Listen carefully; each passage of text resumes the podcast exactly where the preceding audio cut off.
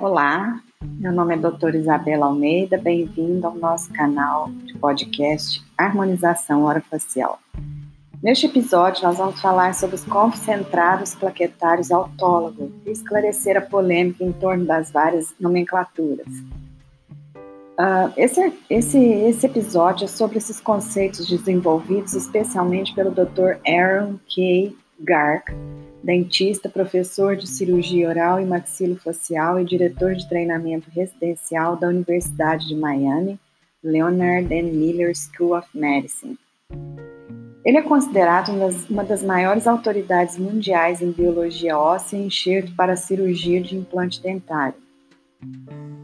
Juntamente com o Dr. Robert E. Marks, ele foi pioneiro no uso de plasma rico em plaquetas, PRP.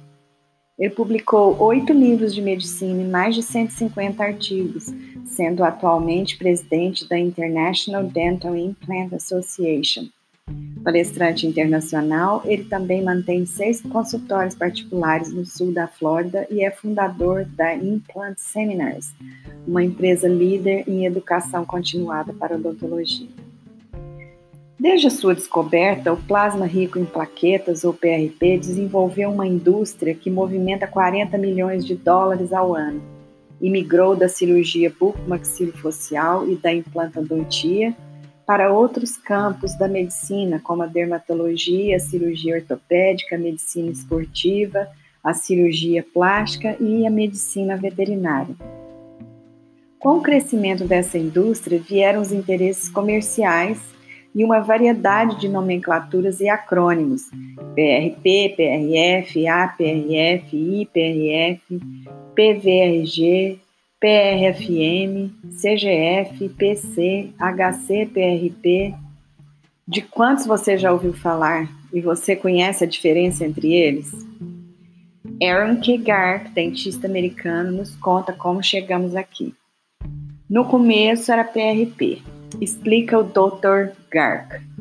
Tudo começou no início dos anos 90, quando Robert E. Marx e eu procurávamos uma cola óssea. Precisávamos da cola para segurar os enxertos ósseos. Naquela época, em outros países, se vendia algo chamado cola de fibrina, que não era disponível nos Estados Unidos. Então decidimos fazer nossa própria cola de fibrina autóloga. Tiramos sangue de um paciente e centrifugamos, separando plasma em cima, eritrócitos embaixo e a fibrina no meio. Embora houvesse plaquetas e leucócitos no meio, estávamos mais interessados na fibrina. Quando aplicamos o material ao osso, observamos que os enxertos ósseos foram mantidos juntos e, melhor, o processo todo precisou de apenas alguns minutos.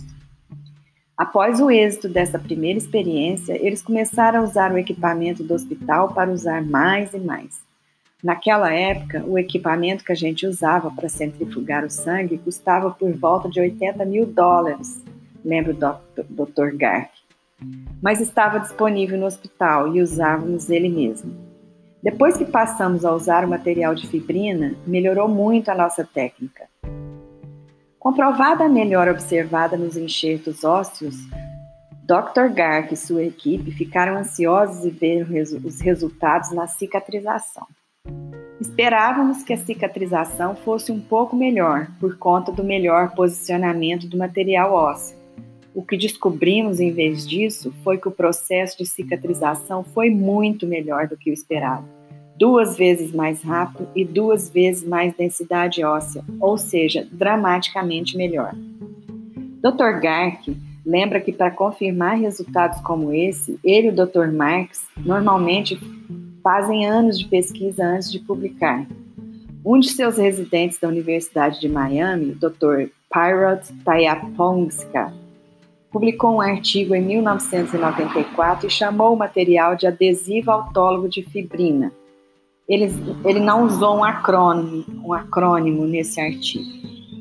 Mas Dr. Gark explica que a fibrina em si explicava parte do resultado. O resultado foi também influenciado pelo concentrado plaquetário. Já se sabia que as plaquetas controlam os primeiros passos do processo de cicatrização, por serem os primeiros fragmentos a chegar ao sítio de injúria e induzir a coagulação. O que não se sabia é que as plaquetas também são responsáveis também pela reparação tecidual ao liberar os fatores de crescimento. Assim, quando os doutores, doutores Marx e Gark multiplicaram o número de plaqueta em cinco vezes na ferida cirúrgica, inadvertidamente eles também multiplicaram em cinco vezes o número de fatores de crescimento derivados das plaquetas. Ampliando o número de fatores de crescimento, eles efetivamente apoiaram a capacidade de cicatrização em qualidade e em tempo de cura.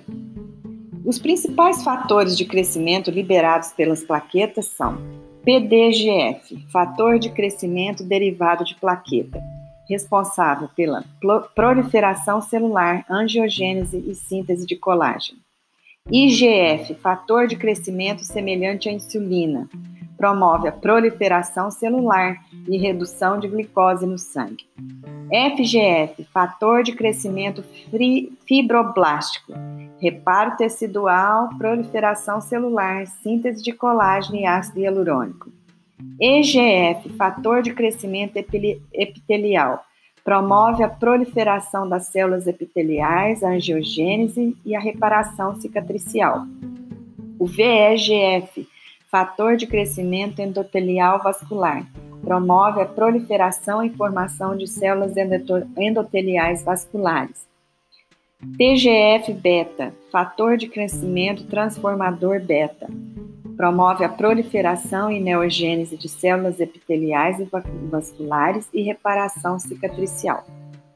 Todos esses fatores nos remetem ao nome de origem, Dr. Gark diz que depois da descoberta, eles concluíram que, embora a fibrina fosse importante para a retenção mecânica, ela não era a estrela do show. As plaquetas eram a estrela do show. E passaram a chamar o material de plasma rico em plaquetas, PRP. Entendido o papel das plaquetas, Dr. Gark e sua equipe experimentaram diferentes configurações do material. O procedimento original consistia em adicionar anticoagulante ao material e depois induzir a sua coagulação, coagulação quando adicionada ao enxerto ósseo. Esse era o PRP líquido, indicado para procedimentos cirúrgicos de longa duração e para injetar. Uma outra variação experimentada foi coagular o PRP antes de usá-lo concluíram que o PRP coagulado era indicado para cirurgias de curta duração, porque se o PRP ficar coagulado por um longo período, muitos dos fatores de crescimento serão liberados prematuramente e ficarão no tubo de coleta antes que o material seja usado. Dr. Gark explica que esse material não poderia ser usado para hidratar o osso, mas poderia ser usado no alvéolo pós-extração. Esse material, assim coagulado, foi denominado PRP gel. Você também pode nivelar o PRP coagulado em uma membrana de fibrina e usá-la para conter o enxerto ósseo. É a membrana de PRP. Segundo o Dr. Gark, eles também publicaram o uso de, do PRP gel para elevação do seio maxilar. Diz ele: no lado da crista, às vezes é difícil manipular o enxerto ósseo sem correr o risco de perfurar a membrana sinusal. Com o PRP gel, você trabalha com mais segurança porque ele não tem corpo para perfurar a membrana. Ou ele empurra a membrana para cima ou extravasa pela osteotomia. O uso do PRP gel agora é onipresente nesse tipo de cirurgia. Todos esses eram Todos esses nomes dizem respeito à mesma substância, apenas com diferentes configurações para diferentes aplicações, mas sua versatilidade como um material autógeno na melhora da cicatrização de feridas é inegável e fez com que ele se popularizasse rapidamente. Após o sucesso visto em aplicações cirúrgicas orais, o uso do PRP rapidamente saiu da odontologia e entrou para a medicina particularmente em especialidades como cirurgia ortopédica, medicina esportiva e medicina veterinária. Na medicina esportiva e cirurgia ortopédica, o uso do PRP alcançou alta demanda como tratamento adjuvante para lesões relacionadas ao esporte em atletas profissionais, já que a diminuição do tempo de cura tira os atletas do banco e os põe de volta ao campo. Da mesma forma, o PRP se espalhou para a medicina veterinária e foi usado em cavalos de corrida.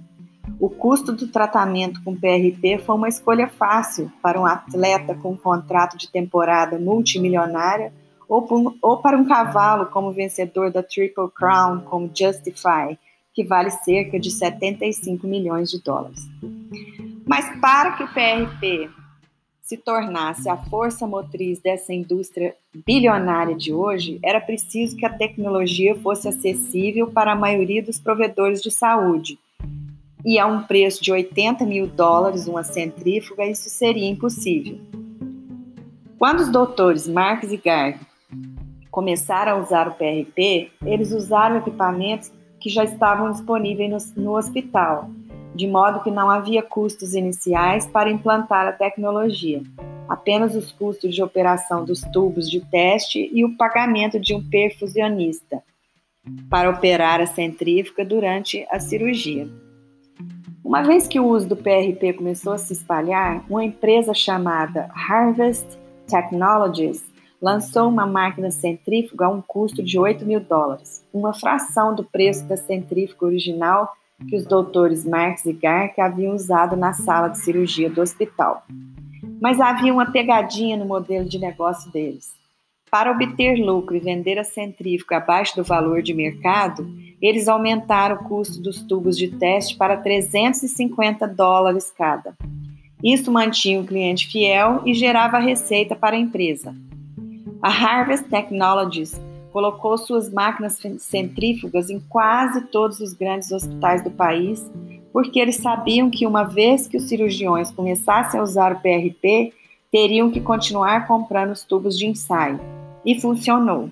Em alguns anos, um grupo japonês comprou a Harvest Technologies, uma empresa com um único produto, a centrífuga e seus tubos de ensaio, por nada menos do que 80 milhões de dólares. A gente pode imaginar que depois da venda da Harvest Technologies, todo mundo começou a pensar em como ganhar 80 milhões de dólares com um produto. Então o mercado explodiu. Só nos Estados Unidos, hoje existem 40 fabricantes dessas centrífugas com preços bem menores, de 4 mil dólares, 2 mil dólares, até 800 dólares. E os tubos de teste por 200, 100 e 40 dólares cada. É o que acontece com as marcas de café. Eles vendem as cafeteiras, depois passam a contar com uma margem maior de lucro sobre as cápsulas descartáveis. E todos dizem: nosso café tem um gosto melhor. Houve empresas que tentaram vender tubos de teste de 30 cents por 40 dólares, com, dizendo que não, não estou brincando, dizendo meus tubos de ensaio são feitos de vidro marroquino vidro marroquino? É um tubo de ensaio, ironiza o Dr. Gark. O Dr. Gark usa uma centrífuga de 1.500 dólares e tubos genéricos de 2 dólares. Mas e os muitos termos usados para concentrados plaquetários autólogos? À medida que o, o mercado ficou saturado de opções de centrífuga, surgiu uma nova estratégia para diferenciar produtos e captar participação de mercado dar nomes diferentes ao material centrifugado. O primeiro concentrado de sangue autólogo de segunda geração foi o PRF, que representava a fibrina rica em plaquetas, explica o Dr. Gar. O termo PRF foi cunhado por um médico marroquino francês que, tamanha, que também passou a cunhar outros termos, como fibrina rica em plaquetas de leucócito, LPRF, PRF avançada, APRF, IPRF injetável, IPRF, e mais tarde APRF+, e IPRF+. Esse é o chocrum. Também um dentista espanhol cunhou o termo plasma rico em fatores de crescimento, PRGF, e na Itália e na Coreia começaram a chamar o material de fatores concentrados de crescimento, CGF. Agora temos todos esses termos sem uma padronização de nomenclatura e clínicos e pacientes ficam compreensivelmente confusos. Mas será que existe mesmo uma diferença entre todos esses materiais? Dr. Gark explica que a primeira e mais óbvia diferença é se você usa ou não um anticoagulante, porque isso afeta a coagulação e a centrifugação do material. Por instrução, PRF é descrito como nunca usando um anticoagulante. E por causa disso, muito da literatura atual afirma que a principal diferença entre PRP e PRF é a inclusão de anticoagulantes. No entanto, quando começamos a usar o PRP, muitas vezes não usávamos o anticoagulante, porque a decisão sempre foi baseada na indicação e na rapidez esperada. Então, dizer que o PRP é sempre usado como anticoagulante seria completamente impreciso. Entendemos que, para procedimentos cirúrgicos demorados, o uso do material coagulado por muito tempo acaba perdendo muitos dos fatores de crescimento, que começam a ser liberados logo de início no tubo, em vez do local cirúrgico. As outras diferenças, continua ele, se relacionam com a própria centrífuga. Alterando as rotações por minuto da máquina, o RPM da máquina, você pode afetar a concentração. E aqui, mais tarde, nós temos aqui um outro episódio sobre o artigo do Dr. Chukun sobre essa, essa concentração. Também são importantes o tamanho do braço rotor, o tempo de centrifugação e o ângulo do tubo de teste na centrífuga. Uma coisa que você absolutamente não pode fazer é seguir as recomendações de produção das centrífugas de um fabricante, aplicá-la a outro e esperar um bom resultado. Porque os fabricantes definem suas recomendações de velocidade e tempo com base nas especificações do braço rotor e ângulo do tubo de ensaio. Segundo os profissionais de marketing, você só pode fazer certos materiais usando suas centrífugas específicas. Mas, de acordo com o Dr. Gark, você pode personalizar o processo de centrifugação para criar qualquer um desses materiais.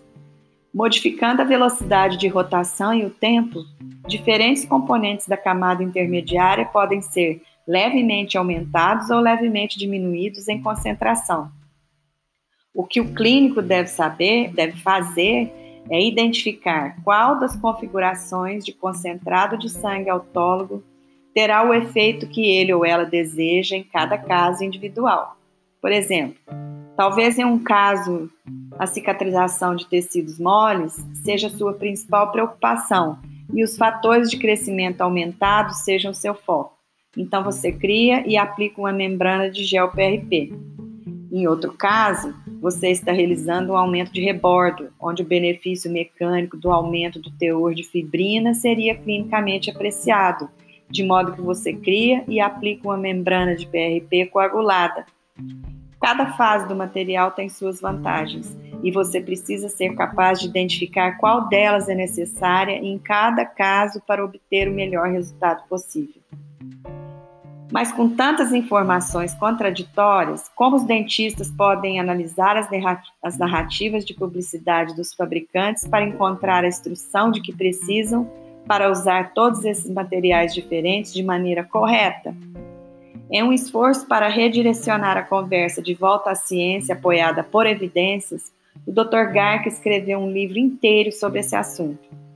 No livro Autólogos Blood Concentrates, concentrados plaquetários autólogos, da editora Gark Multimedia Group de 2018, o autor minimiza os debates em torno da nomenclatura e, em vez disso, concentra-se nas aplicações científicas, biológicas e clínicas desse material. Natural, barato, seguro e com tantas aplicações, ele lembra que o PRP não pode tornar uma boa cirurgia boa, mas torna uma boa cirurgia melhor. E é isso que vale a pena. O livro é um roteiro que dentistas podem usar para navegar pela grande quantidade de informações disponíveis sobre esses materiais e traduzir essas informações para a tomada de decisões clínicas. É, esse foi o nosso episódio sobre essa polêmica de nomenclaturas. E nós vamos, no outro episódio, abordar um, um, um artigo do Dr. Chokrum que inclusive ele fala, ele, ele menciona aqui sobre como você modifica a concentração é, dos fatores de crescimento, é, alterando as rotações por minuto e o tempo de centrifugação. Até o próximo episódio, muito obrigada.